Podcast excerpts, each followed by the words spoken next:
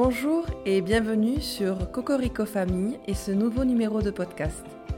Pour ceux qui ne me connaissent pas, je suis Julie, épouse et mère de deux enfants, et je vous offre les fruits de mes expériences, de mes interrogations et de mes analyses à travers une série de podcasts abordant des sujets particulièrement centrés sur la féminité, la maternité, la parentalité, l'organisation familiale, mais aussi sur des sujets d'actualité qui me tiennent à cœur. Aujourd'hui, nous allons aborder le sujet de la haine anti-famille, ses causes, ses conséquences, à travers une analyse historique, sociologique, mais aussi culturelle.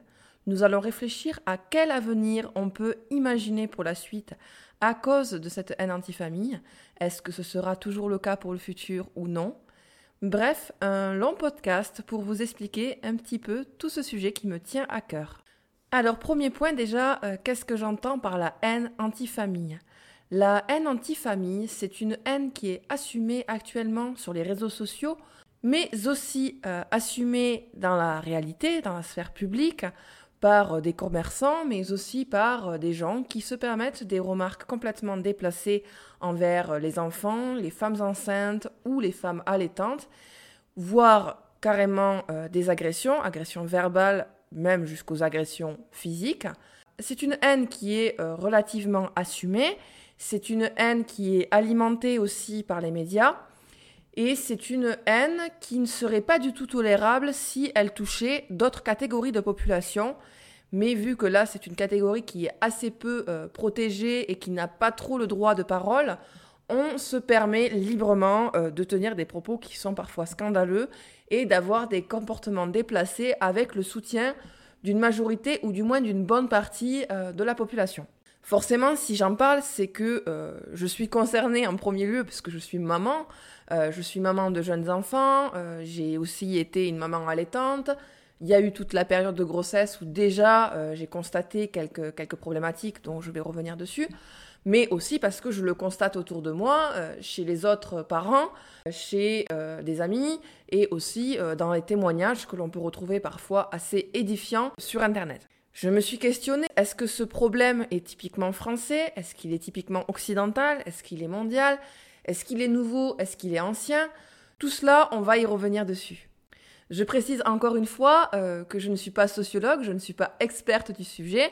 Euh, ce que je vous propose, c'est mon interprétation des choses, c'est mon analyse des choses, parfois avec euh, vraiment des appuis sur certaines études. Là, pareil, je vais y revenir dessus. Mais aussi tout simplement par le fruit de, mon expérience, tout simplement de mon expérience et aussi des expériences du passé. En discutant avec des adultes ou des personnes âgées, on se rend compte parfois d'autres réalités. Je pense qu'il est judicieux de commencer par vous raconter ma propre expérience avec ce que j'appelle la haine anti-famille. Je suis tombée enceinte en mars 2020 de mon premier enfant, donc Adrien, donc au tout début de ma grossesse, j'ai pas eu vraiment de problème parce que tout simplement nous étions confinés, donc j'ai pas été confrontée au public. Et après, je pensais naïvement, euh, très sincèrement, avoir majoritairement de la bienveillance envers euh, ben, ma grossesse, mon statut de femme enceinte, plus, tard, quand j'allais ressortir un petit peu dans le monde. Et j'ai dû euh, très vite m'y confronter puisque je travaillais encore à ce moment-là. Donc quand on est sorti du confinement, je devais notamment prendre le train, les transports en commun pour aller travailler. Et j'étais enceinte et ça se voyait très bien puisque c'était l'été, donc je portais des, robes assez, euh, assez moulantes sur le ventre et euh, mon ventre était vraiment euh, très visible. C'était, un, c'était une tenue de femme enceinte que je portais généralement. Donc voilà, je, ne cachais pas du tout le fait que j'étais enceinte. Et donc vous voyez la chose venir, je prenais le train tous les jours pour aller travailler et c'était une ligne qui était très très très bondée puisque c'était la ligne qui faisait la Savoie jusqu'à Lyon. Et donc beaucoup de gens la prenaient pour aller travailler. Quand euh, je rentrais dans la rame du, train, c'était extrêmement rare que les gens me laissent leur place tout simplement. Et c'était même pire que ça. Quand ils me voyaient rentrer dans la rame de, train, la plupart baissaient les yeux la plupart faisaient semblant de ne pas me voir et souvent il restait quand même deux trois places de disponibles et il y avait carrément des gens qui, dès qu'ils me voyaient, mettaient volontairement leur sac à main ou leur sac à dos, parce qu'il y avait des hommes aussi, euh, sur la place d'à côté pour pas que je m'assoie, tout simplement. Et là, j'ai assez halluciné des comportements. Je veux bien qu'il y en ait certains qui aient des, handicaps invisibles qui font que, bon, voilà, ils ne peuvent pas se lever. Mais clairement, ça ne représentait pas 90% euh, de la rame, je pense pas. Hein. Et puis, même ce comportement de mettre le sac à côté, ça illustrait bien que volontairement, on voulait pas me laisser m'asseoir. Et c'était particulièrement choquant parce que je me disais que si j'avais pas été enceinte, on m'aurait laissé m'asseoir. Donc là, c'était pire que simplement euh, faire semblant de ne pas me voir, c'était me voir et faire volontairement euh, des actes qui m'empêchent euh, d'être confortable, comme si le fait que je sois enceinte méritait une punition. Il y a eu plusieurs fois où le contrôleur a dû intervenir pour faire lever les gens, pour leur faire enlever leurs affaires. ça ne devrait pas se passer comme ça dans une société normale, on est d'accord. Mais ça, ça a été un petit peu ma première expérience un petit peu violente de haine anti-famille. Euh, violente dans le sens choquante, pour le coup. Ensuite, bon, je suis pas quelqu'un qui sort beaucoup, qui fréquente les lieux publics. Si, les seuls lieux publics que je fréquente éventuellement régulièrement, bien évidemment, c'est les supermarchés. Et là aussi, en fin de grossesse, j'ai eu hélas de, gros problèmes de santé d'un point de vue du fer, tout simplement. mes deux grossesses d'ailleurs, j'ai été très très très anémie en fer. Et euh, quand vous êtes anémie en fer, vous avez beaucoup, beaucoup de mal à respirer. Vous êtes sujet parfois même à des malaises. Vous pouvez pas tenir debout longtemps. Vous avez énormément d'essoufflement. Donc je suis partie faire les courses et plusieurs fois, euh, on ne m'a pas laissé passer devant à la caisse. On ne m'a pas, euh, c'est même pire, pareil, des comportements assez, assez méchants, comme par exemple faire exprès d'accélérer en me voyant arriver pour me prendre la place à la caisse. beaucoup de personnes âgées qui faisaient ça particulièrement. Et le problème, c'est qu'avec mes problèmes de santé, il y a eu plusieurs fois où je n'ai pas pu finir de faire les courses tout simplement. J'ai dû laisser le caddie en plan parce que j'étais, mais, mais je pouvais pas, je pouvais pas tenir, je pouvais pas tenir plus. J'étais au bord du malaise. Je rappelle qu'en plus, à cette époque-là, on avait les masques obligatoires, donc ça me rajoutait une difficulté respiratoire. Et vraiment, j'ai pas pu finir. Heureusement, il y avait mon conjoint qui généralement était là et euh, donc compléter, euh, compléter les courses. Mais euh, le comportement des gens était quand même désastreux et quand je faisais remarquer que je voulais passer, je prenais vraiment beaucoup de mépris dans la face pour pas dire des commentaires. Au bout d'un moment, ce que j'ai fait, c'est que je n'allais plus tout simplement faire les courses parce que parce que je savais que, outre le fait que physiquement j'étais mal, les gens rajoutaient une difficulté sur mon mal-être. Donc ça, c'est un petit peu voilà ce qui s'est passé pendant que j'étais enceinte et qui m'a déjà un petit peu, un petit peu chamboulée. Je précise quand même, euh, et ça on va y revenir plus tard dans le podcast, dans mon analyse, euh, parmi les gens qui me laissaient le plus m'asseoir, euh, le plus la place, c'était particulièrement des gens d'origine maghrébine, ou africaine du moins, et très rarement des occidentaux. Donc là j'ai compris qu'il y avait aussi un aspect culturel qui était extrêmement important.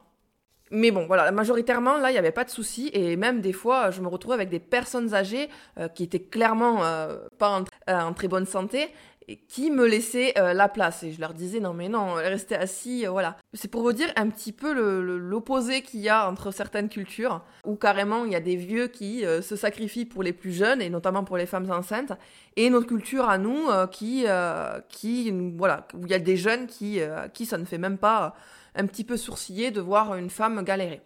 Je précise qu'une femme enceinte debout dans les transports, c'est pas seulement euh, choquant du fait qu'elle est fatiguée, qu'elle doit porter son bébé parce que les gens disent elle a bien voulu, euh, nous aussi on est bien fatigués, tout ça. Donc ça déjà c'est des réflexions, excusez-moi de le dire, de mon Mais outre cela, euh, une femme enceinte debout dans les transports en commun, c'est un risque de chute surtout. Euh, donc même si elle n'a pas de grossesse pathologique, vous devez lui laisser la place. Je, ne devrais même pas avoir à le préciser, bien évidemment, mais si par exemple le train, le tram ou le bus freine brusquement, elle peut chuter et à ce moment-là, elle peut perdre son bébé. Elle peut avoir des graves problèmes de santé, elle, une hémorragie par exemple, mais elle peut aussi perdre son bébé, même si elle est en très bonne santé de base.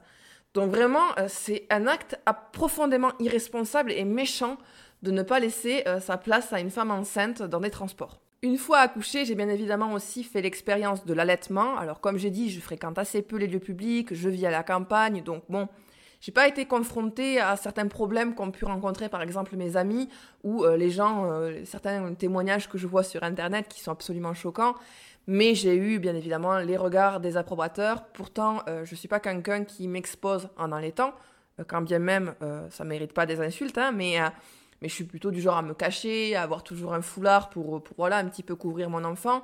Mais il y avait vraiment des regards très très insistants. J'ai même eu une fois un espèce de vieux papy un peu pervers qui s'est caché un petit peu derrière ma poussette parce que je mettais toujours euh, la poussette devant moi quand j'allaitais, notamment quand j'étais dans les parcs. Je m'asseyais par terre et euh, je me mettais derrière la poussette tout simplement. Et j'ai eu un vieux papy qui me tournait autour et je voyais très bien qu'il voulait se rincer l'œil. Enfin vraiment, il y a, tout un aspect euh, assez pervers autour de l'allaitement. Des regards très lubriques, bon, particulièrement des hommes, et voilà, je me suis très très vite sentie euh, mal à l'aise avec l'allaitement. Après, j'ai pas eu beaucoup euh, à faire l'expérience de l'allaitement en public, on va dire. Donc ça, c'était un petit peu pour la partie grossesse allaitement. Et ensuite, j'ai fait aussi une autre expérience euh, de haine anti-enfant avec le voisinage, puisque quand nous avons déménagé dans le sud, mon fils avait six mois. Donc six mois, pour ceux qui n'ont pas d'enfants, un bébé à six mois concrètement, il commence à se tenir assis, certains commencent à se déplacer, mais bon, vraiment, ça, reste très léger, euh, c'est vraiment, euh, il rampe, euh, enfin, il se déplace assez peu généralement. Ça babille, ça pleure, ça dépend des bébés, il y a des bébés qui pleurent beaucoup, mais bon, ça pleure pas énormément à cet âge-là, c'est pas là où c'est le pire, c'est pas le nourrisson qui vient de naître, quoi, voilà. Euh, bah, quand ils jouent, les bébés, forcément, il faut un petit peu de bruit parce qu'ils font tomber des objets des fois, ou voilà. Mais c'est pas non plus le bruit, par exemple, d'un enfant de 2 ans ou de 3 ans. Bref, ça c'est pour mettre en contexte. Donc on a déménagé, mon fils avait 6 mois, et on a habité en fait dans une maison euh, qui était divisée en trois appartements, donc assez mal isolée d'un point de vue sonore. Enfin, assez mal isolée, c'était pas non plus catastrophique, mais on entendait un petit peu bah, s'il y avait un objet qui tombe ou quoi que ce soit, quoi. Au bout de deux semaines, donc sachant qu'en plus je travaillais partiellement, donc on était quasiment jamais à la maison, et quand je travaillais pas, on, allait très souvent chez mes beaux-parents pour profiter du jardin, donc il n'y avait pas vraiment de, de moment où on était longtemps là dans notre appartement. Et donc au bout de deux semaines, j'ai la voisine, donc une voisine qui avait à peu près une trentaine d'années, sans enfant, qui était en couple avec un homme euh, visiblement un petit peu no life. Bref, ils, passaient tous les deux H24 euh, leur journée euh, devant des ordinateurs à jouer aux jeux vidéo parce que bah, c'était assumé hein, chez eux, ça c'est pas un problème. Mais bon, bref, ils étaient un petit peu dans leur, dans leur petit monde, quoi, de gaming. Donc au bout de deux semaines, j'ai cette femme qui frappe à, la porte de notre appartement, qui commence à me dire, oui, euh, pour la bonne entente du voisinage, ça serait bien de faire attention au bruit. Par exemple, avec votre télé, euh, baisser le son, euh, voilà. Donc euh, moi je la regarde avec des yeux un petit peu interloqués, on n'a pas de télé, euh, donc je voyais pas de quoi, de quoi elle parle. On n'avait pas de source sonore, on n'a on jamais de musique, euh, on n'a jamais de télé puisqu'on n'a pas de télé. vraiment la seule source sonore, à la rigueur, ça pouvait être mon fils. Et donc là, elle me fait, si si, vous voyez très bien de quoi je parle.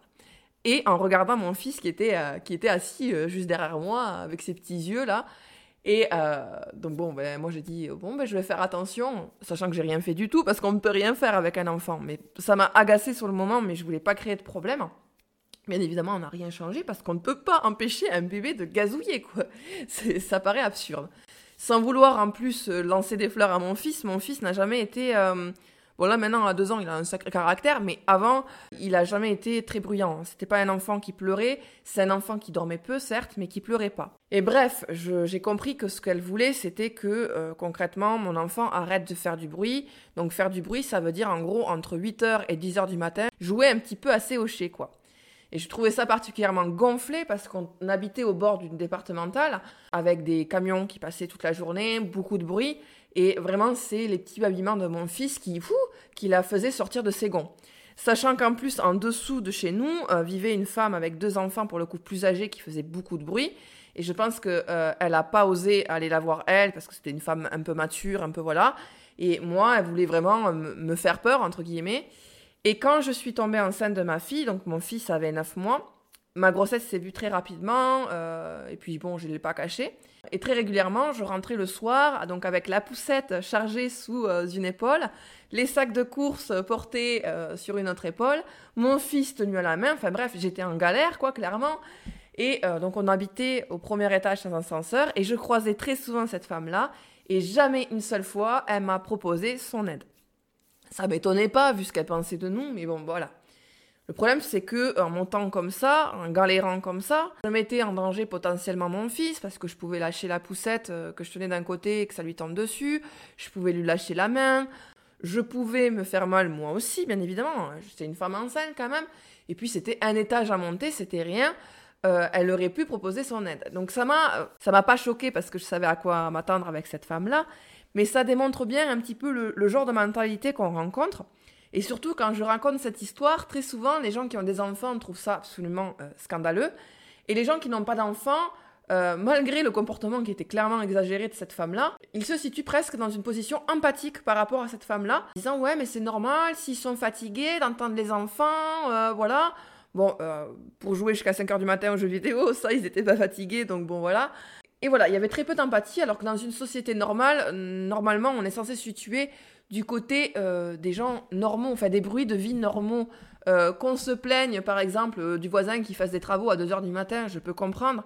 Mais un enfant, on ne peut pas faire autrement, et un bébé encore moins. Ah, donc après, on a déménagé dans notre maison où là, on est absolument tranquille. Euh, on n'a pas de voisins. Euh, je peux euh, avoir un bébé qui hurle jusqu'à 5 heures du matin, ça ne dérange que nous. Donc bon voilà, là le problème se pose plus. Et j'ai pas trop eu l'occasion de rencontrer d'autres haines anti-enfants, étant relativement isolé à la campagne. Donc c'est pas le même public qu'on rencontre. Donc voilà un petit peu mon état des lieux de mon expérience. Bien évidemment, vous avez mais des centaines, des milliers de témoignages sur internet de haine anti-enfants. N'hésitez pas d'ailleurs à me poster en commentaire votre expérience à ce sujet, soit en tant que personne qui l'a vécu, soit en tant qu'observateur.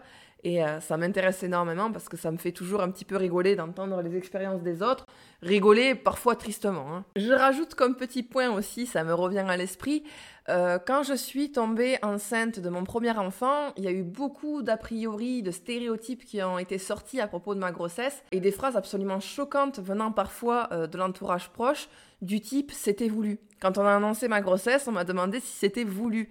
J'ai trouvé ça absolument déplacé, comme si j'allais répondre Ah non, c'était absolument pas voulu, d'ailleurs j'avorte dans deux mois.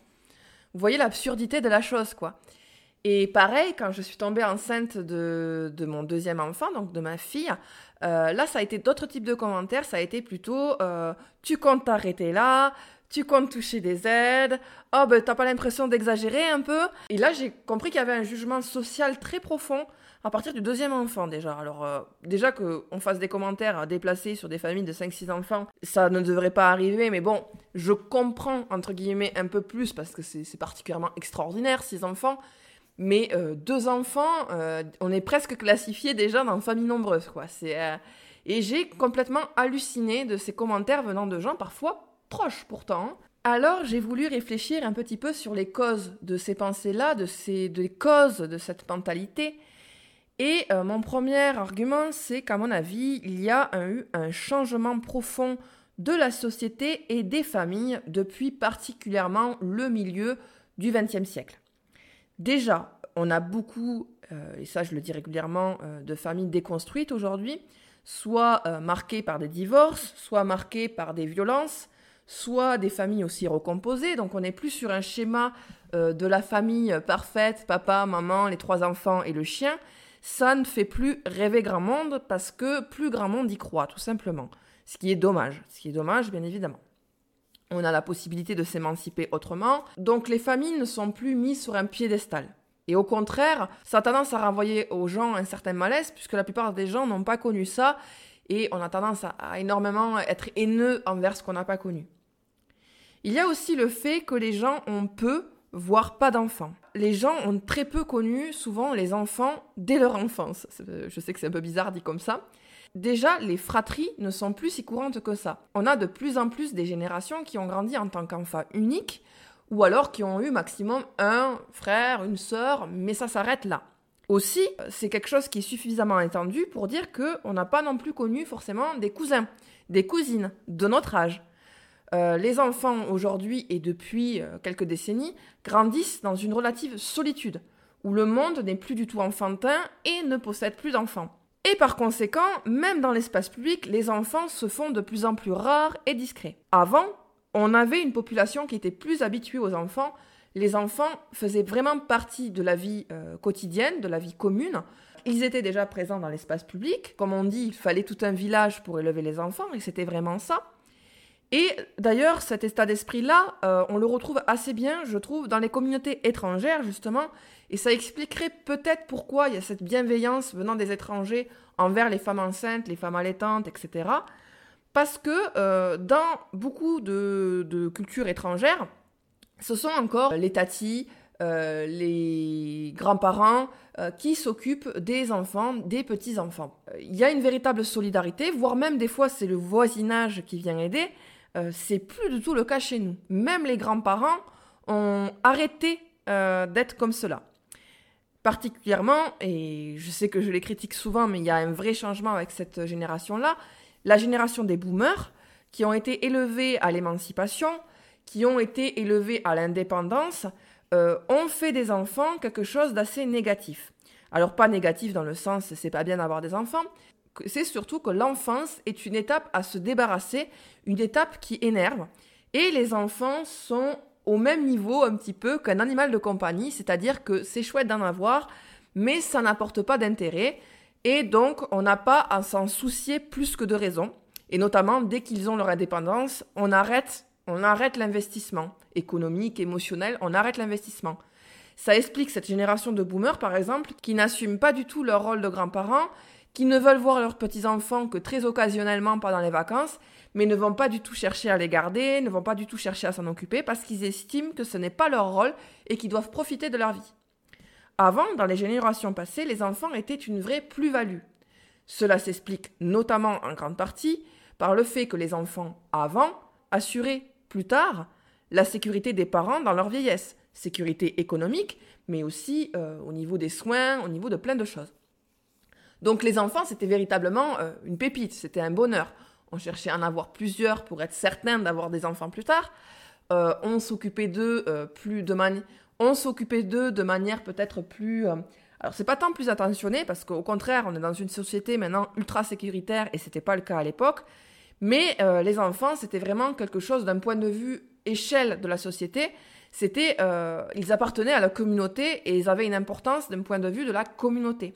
Aujourd'hui, l'enfant, c'est un accessoire à titre individuel. vraiment. Donc vraiment, les enfants, c'est une étape à se débarrasser, c'est une sorte de parasite euh, qui ne doit pas perturber la vie d'adulte. C'est une mentalité qui a été transmise aux générations suivantes, qui donc n'est plus en capacité d'apprécier et de s'occuper des enfants et des enfants des autres. Deuxième fait qui, à mon avis, a alimenté euh, cette crise, euh, cette crise un peu de la société, cette haine anti-enfant, c'est le fait que justement la jeune génération, là particulièrement, je, parle notamment de la génération qui est entre 15 et 30 euh, ans, c'est une génération d'adolescents.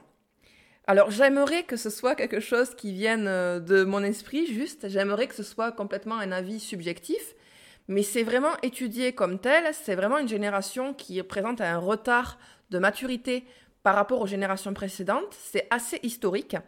Ça a été notamment étudié par une psychologue américaine, je sais plus son prénom, mais son nom de famille c'est Twenge, qui a écrit un livre notamment qui s'appelle euh, e-génération. Et cette psychologue, elle est spécialisée justement dans les différences de génération, dans l'évolution entre générations.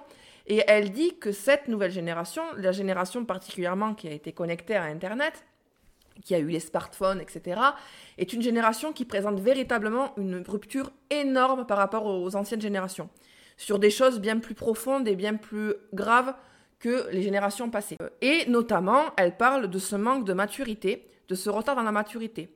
Ça se retrouve, euh, par exemple, dans la peur de vieillir euh, des, euh, des, jeunes aujourd'hui.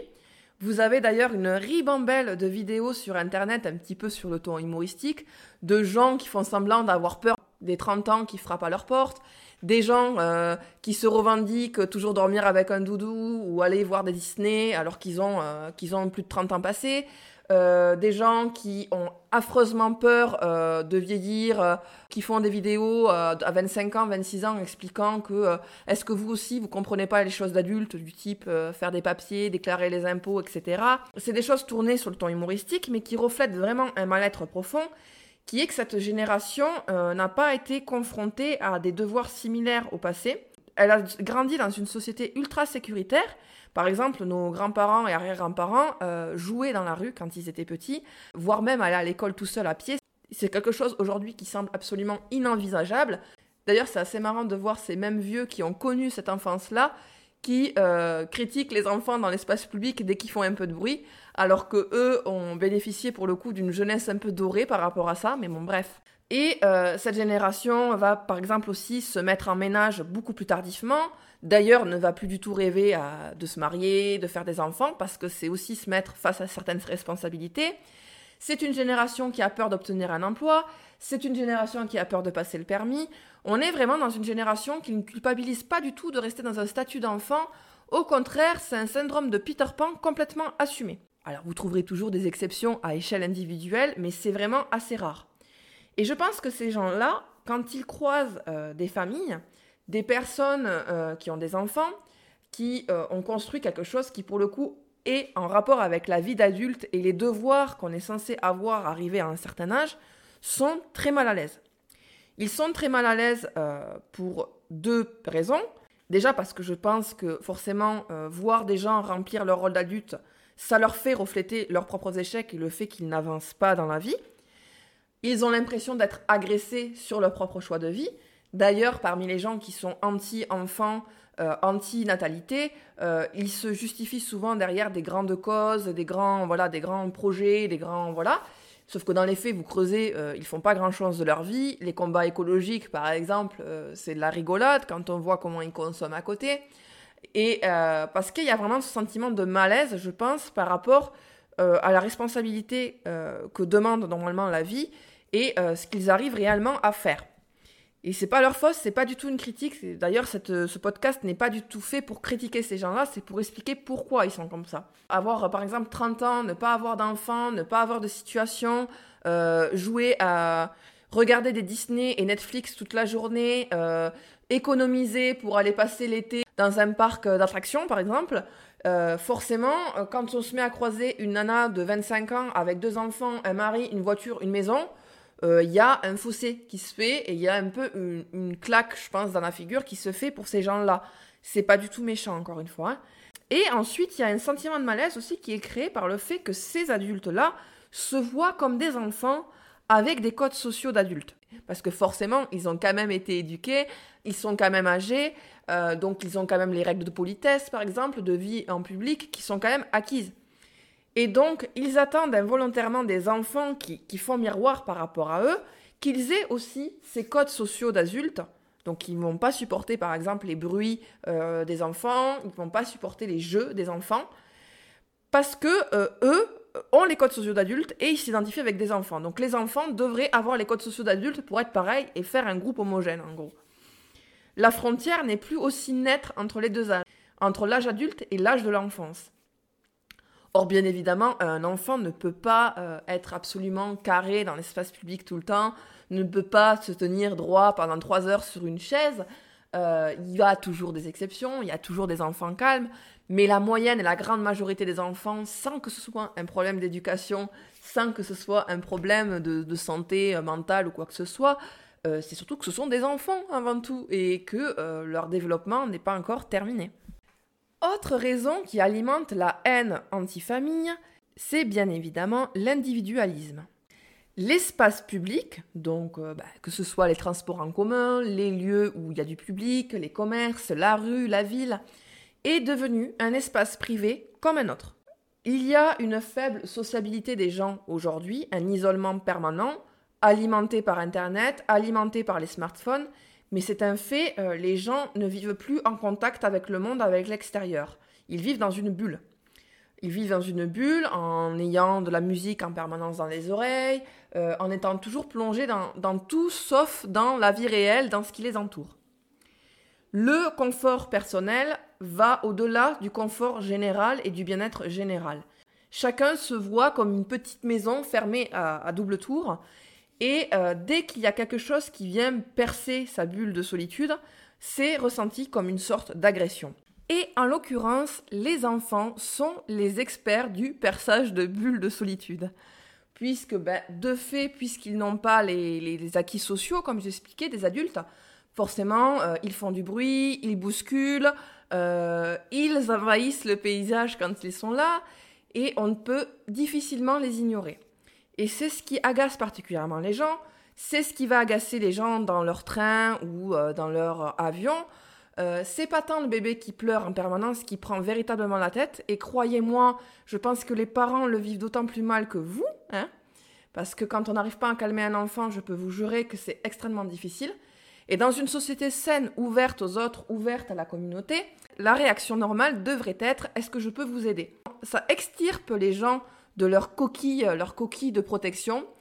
Et euh, c'est ça qui réellement au fond d'eux est insupportable. Et ça, ils ne le, ils ne conscientisent pas. Ils ne le savent pas forcément. C'est euh, quelque chose pour le coup que moi-même, avant d'avoir des enfants, euh, j'aurais pu ressentir puisque j'ai été comme ça. J'ai été parmi ces personnes qui sont très agacées par les enfants dans l'espace public. Quand je repense à moi à cette époque, j'étais clairement quelqu'un renfermé sur moi-même, renfermé dans ma bulle de solitude, avec ma musique dans les oreilles.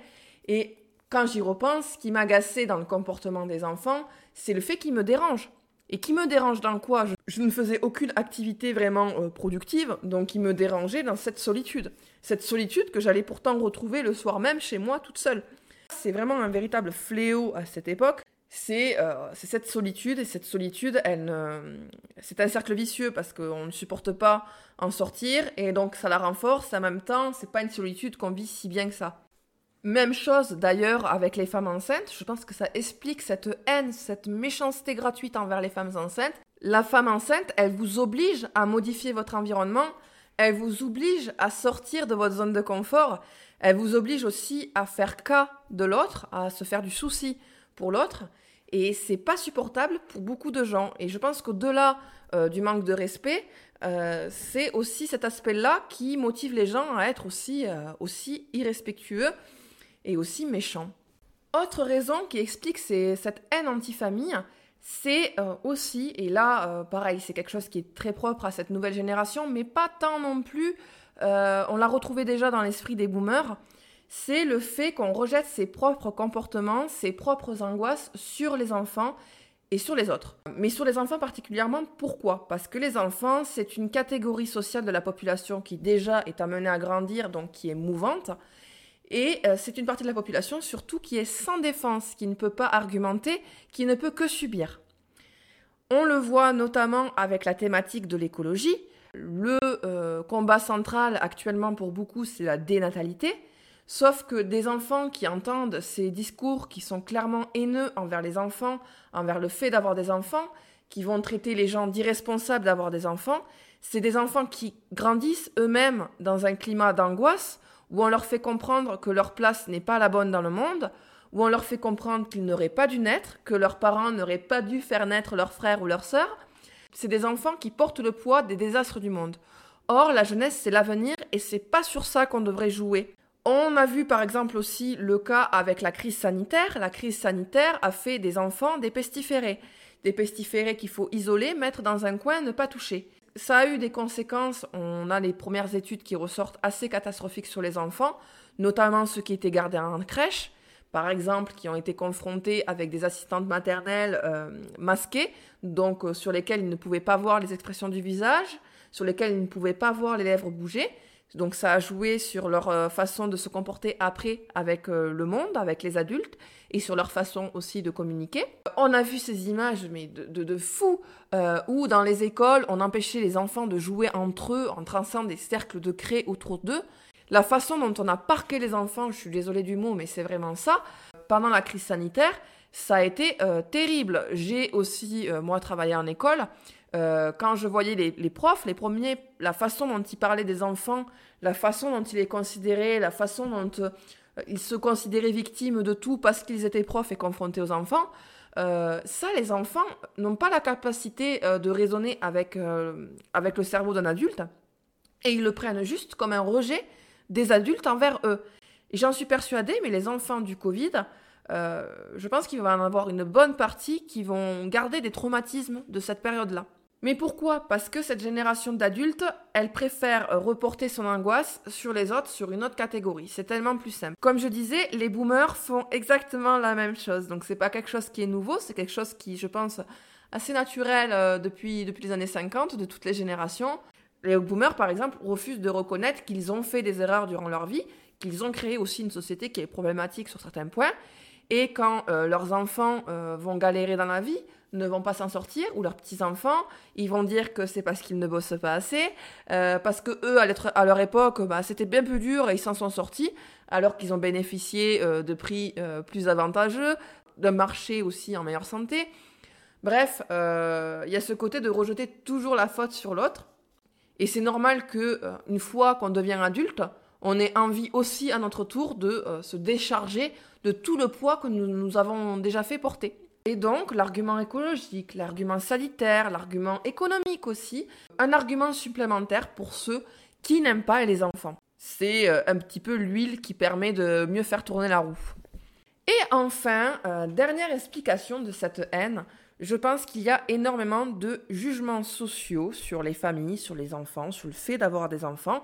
Comme je disais, nous-mêmes, on a été choqués euh, des stéréotypes et des, phrases qui nous ont été sorties quand je suis tombée enceinte. Et là, je pense qu'on peut euh, facilement mettre euh, le rôle des médias dedans, leur responsabilité par rapport à ça. Avec des choses toutes simples et innocentes, c'est par exemple la multiplicité d'émissions à la noix sur les familles qui existe depuis des décennies. Hein. Ça, moi, à mon époque, je me souviens qu'il y avait, on a échangé nos mamans. Je ne sais pas si ça existe toujours, mais euh, les médias aiment bien faire du sensationnel avec des émissions comme Tellement Vrai, tout ça, où on présente des gens qui sont vraiment extrêmes, qui sont vraiment radicaux, soit dans leurs opinions, soit dans leur manière de vivre. Et forcément, la télé a été très souvent allumée dans 90% des foyers. même des gens qui ont eu des enfants, ils ont très vite tendance à catégoriser euh, les familles avec ce qu'ils ont vu dans les médias, dans les réseaux sociaux. Que nous montrent les médias, que nous montrent les réseaux sociaux euh, Les familles, on a euh, d'un côté les gros cas sociaux type Pascal le grand frère, où euh, c'est des familles, voilà, limite les crocs aux pieds tout le temps, alcoolisme, presque consanguinité, enfant qui se fait frapper, violence à la maison, famille populaire, très pauvre, qui vit d'aide et qui ne sait pas se débrouiller toute seule.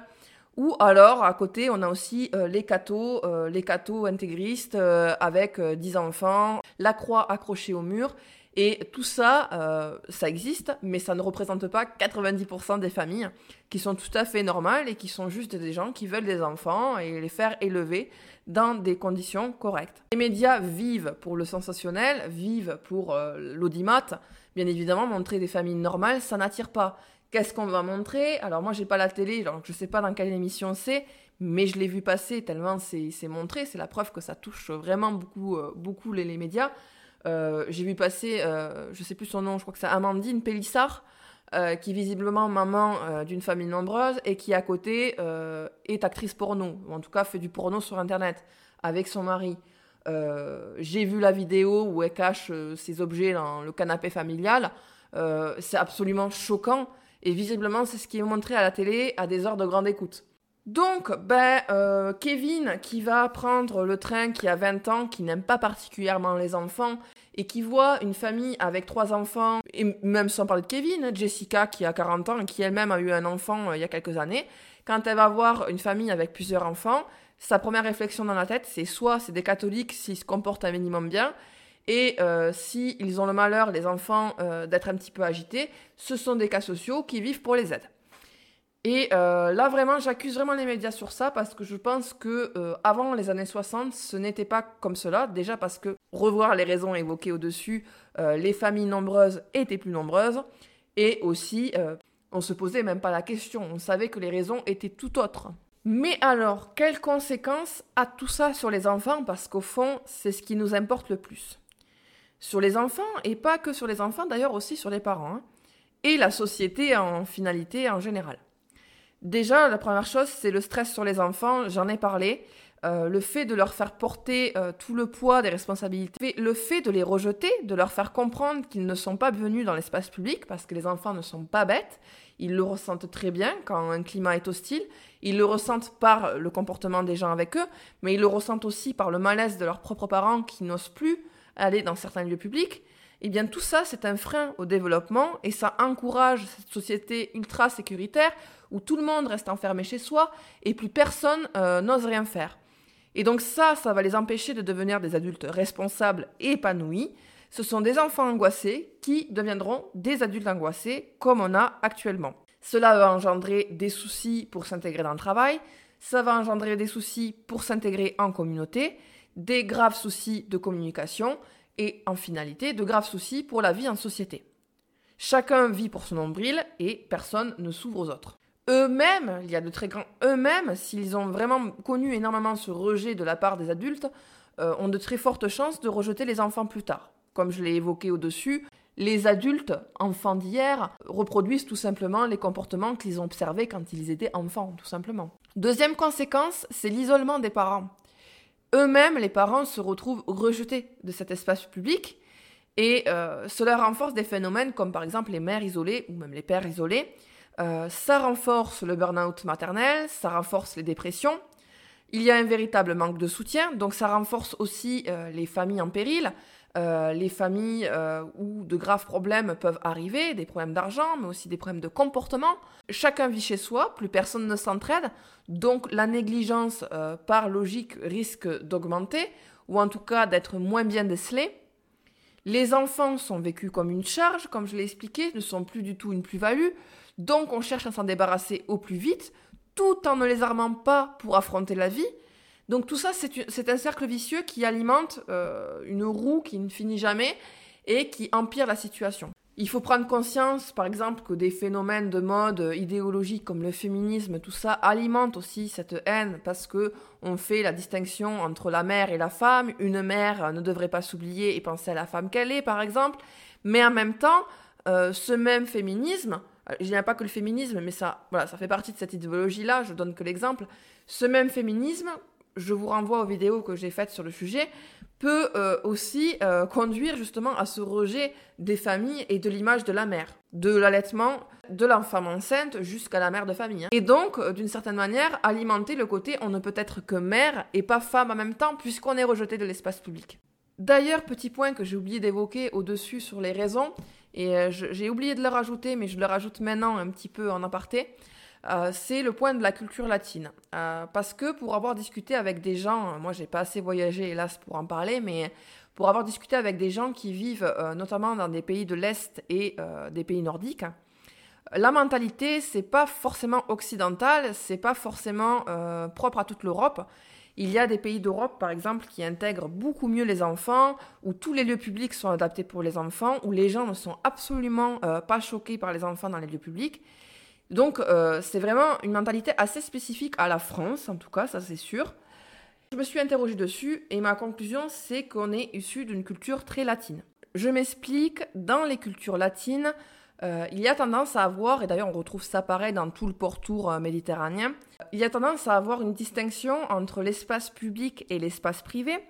Et l'espace public est généralement réservé aux hommes et aux adultes, mais plutôt aux hommes, et l'espace privé aux femmes à la mère et aux enfants. Donc on mélange rarement les deux, euh, les deux sont quand même assez distincts. Donc c'est ce qui fait que ça peut déranger de voir des, des, mères dans l'espace public, des enfants dans l'espace public.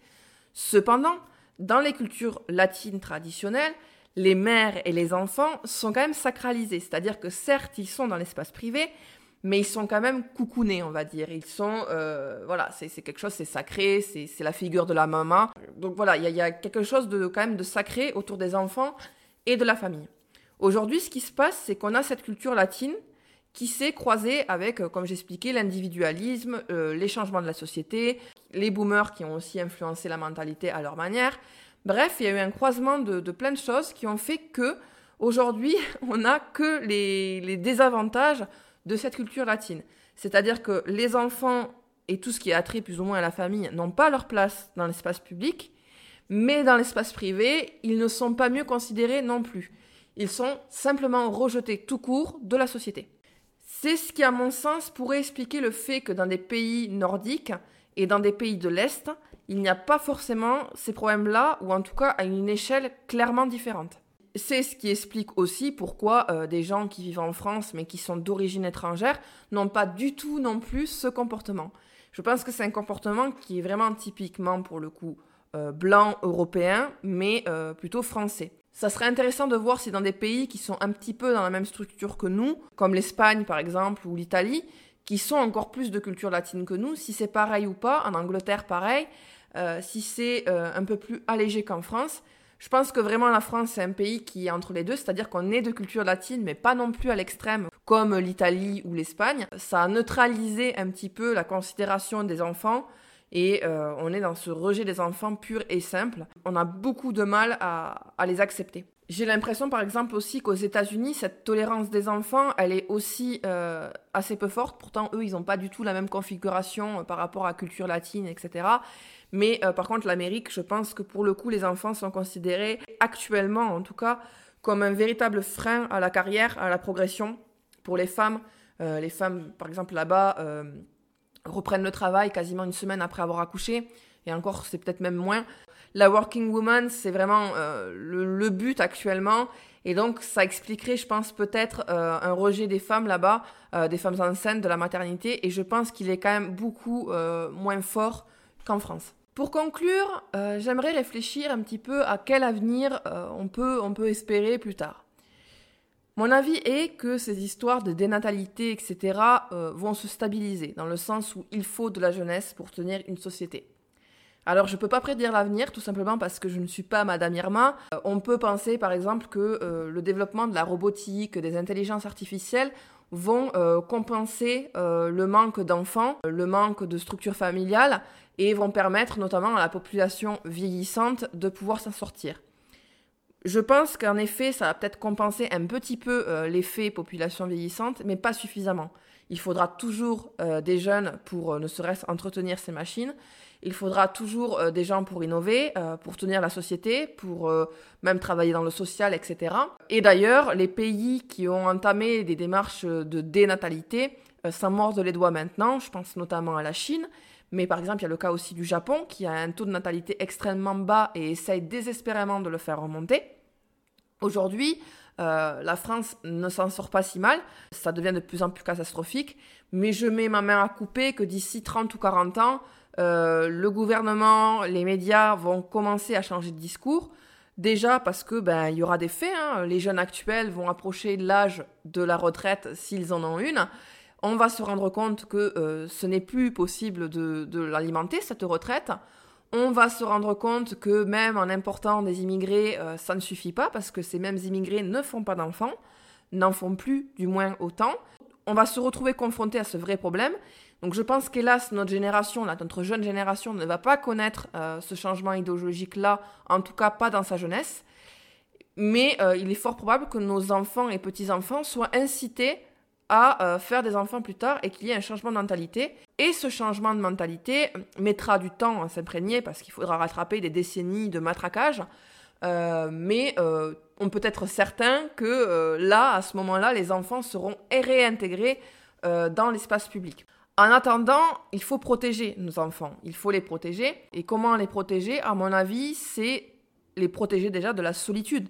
De la solitude qu'engendre cette situation. Donc en essayant de les sociabiliser, en se communautarisant par exemple, avec euh, des gens qui sont proches par exemple de vos courants euh, religieux, idéologiques, ou je ne sais pas, ou même culturels. Essayez de sociabiliser les enfants avec d'autres enfants, les pousser à sortir, les pousser à rencontrer d'autres enfants, parce qu'aujourd'hui, comme j'ai dit, les enfants se font absents de l'espace public, même si euh, pour vous ça vous paraît, voilà, vous avez l'impression qu'il y a plein d'enfants parce que le moindre enfant vous énerve. Euh, il y a très peu d'enfants. D'un point de vue, euh, d'un point de vue rapport euh, adulte-enfant, il y en a très peu. Donc sociabilisez vos enfants, expliquez-leur aussi tout ce que je vous ai expliqué là. Alors avec des mots d'enfant quand ils sont tout petits, mais en grandissant, expliquez-leur d'où peut venir cette, cette haine des gens, d'où peut venir cette propre haine que eux éprouveront peut-être, parce que peut-être qu'ils en arriveront à ce point de dire moi j'aime pas les enfants, je veux pas d'enfants. et là c'est intéressant de leur expliquer ce que je viens de vous expliquer. Parce que moi aussi, à 18 ans, je ne voulais pas d'enfant et ça m'est resté jusqu'à mes 21 ans, 22 ans. Et c'est en restant en couple un long moment, j'ai eu la chance de rencontrer mon mari à 18 ans, que euh, l'envie de faire un enfant a fini par apparaître et euh, j'ai changé complètement ma vision du monde sur ce sujet-là. Mais vu que forcément les relations hommes-femmes sont un peu euh, délitées aujourd'hui, les gens ne se mettent plus en couple longtemps, donc ce sentiment a du mal à renaître. Et en même temps, il y a cette haine des enfants alimentés. Donc expliquez tout ça à vos enfants, expliquez tout ça qu'il euh, ne faut pas être aussi tranché sur ce sujet et être tolérant et peut-être les, les pousser à être poli avec les gens, vous-même à corriger vos biais et vos préjugés sur les familles qui vous entourent, parce que ça aussi c'est un vrai phénomène. Dès que nos enfants grandissent et prennent leur indépendance, la plupart des gens, la plupart des parents se mettent à, réadopter ces codes de, haine anti-enfant. J'ai un exemple concret, ma propre mère, euh, qui a été quand même nounou, euh, qui a eu trois enfants, euh, quand elle se retrouve dans des espaces publics où il y a des enfants qui sont bruyants, comme le supermarché, qui courent partout, voilà, elle fait tout le temps des critiques. alors que son petit-fils, littéralement, fait la même chose. Je veux dire, mon fils, il a deux ans, euh, il est intenable parfois dans le public. Hein. Et euh, elle a du mal à, faire le lien entre nous, ah ben nous, nous on n'est pas des cassos, euh, nous c'est pas pareil, bah, c'est normal, il a deux ans. Et les autres, c'est exactement la même chose, et pourtant elle a du mal à faire le lien. Rendez-vous compte que vous-même, vous alimentez parfois certains biais et certains préjugés. Donc faites attention à cela. Enfin, ne vous empêchez pas de sortir et de fréquenter les lieux publics parce que ça, c'est véritablement ce qu'on a tendance à faire quand on a des, quand on a des enfants, parce que justement, il y a ce rejet, parce qu'il y a ces lieux qui ne sont pas aménagés. Il y a, par exemple, il y a très peu de tables à langer euh, dans les restaurants, dans les commerces, alors que ça devrait être une norme, ça coûte rien à installer vraiment. Euh, le fait que vous ne fréquentiez pas ces lieux à cause de ça, à cause de la peur du jugement des gens aussi. Imagine euh, si votre enfant crie, pleure, voilà. Vous alimentez le fait que les enfants et les familles disparaissent de l'espace public. Donc vous alimentez cette méconnaissance des gens, des familles. Vous alimentez leur solitude. Vous alimentez le fait euh, qu'ils ne supportent pas euh, vivre en communauté. Et vous leur donnez surtout raison, puisque la famille qui, elle, aura le courage de fréquenter des lieux publics, mais se retrouvera seule à le faire, va être forcément jugée alors que si on était une majorité de familles à sortir et à fréquenter les lieux publics, les gens n'auraient pas le choix de faire avec et de modifier leur propre mentalité. Donc je sais que c'est pas facile parce que moi-même je le fais. Moi-même des fois je m'empêche de sortir à certains endroits parce que j'ai deux enfants en bas âge. Mais il faut le faire, il faut faire du forcing.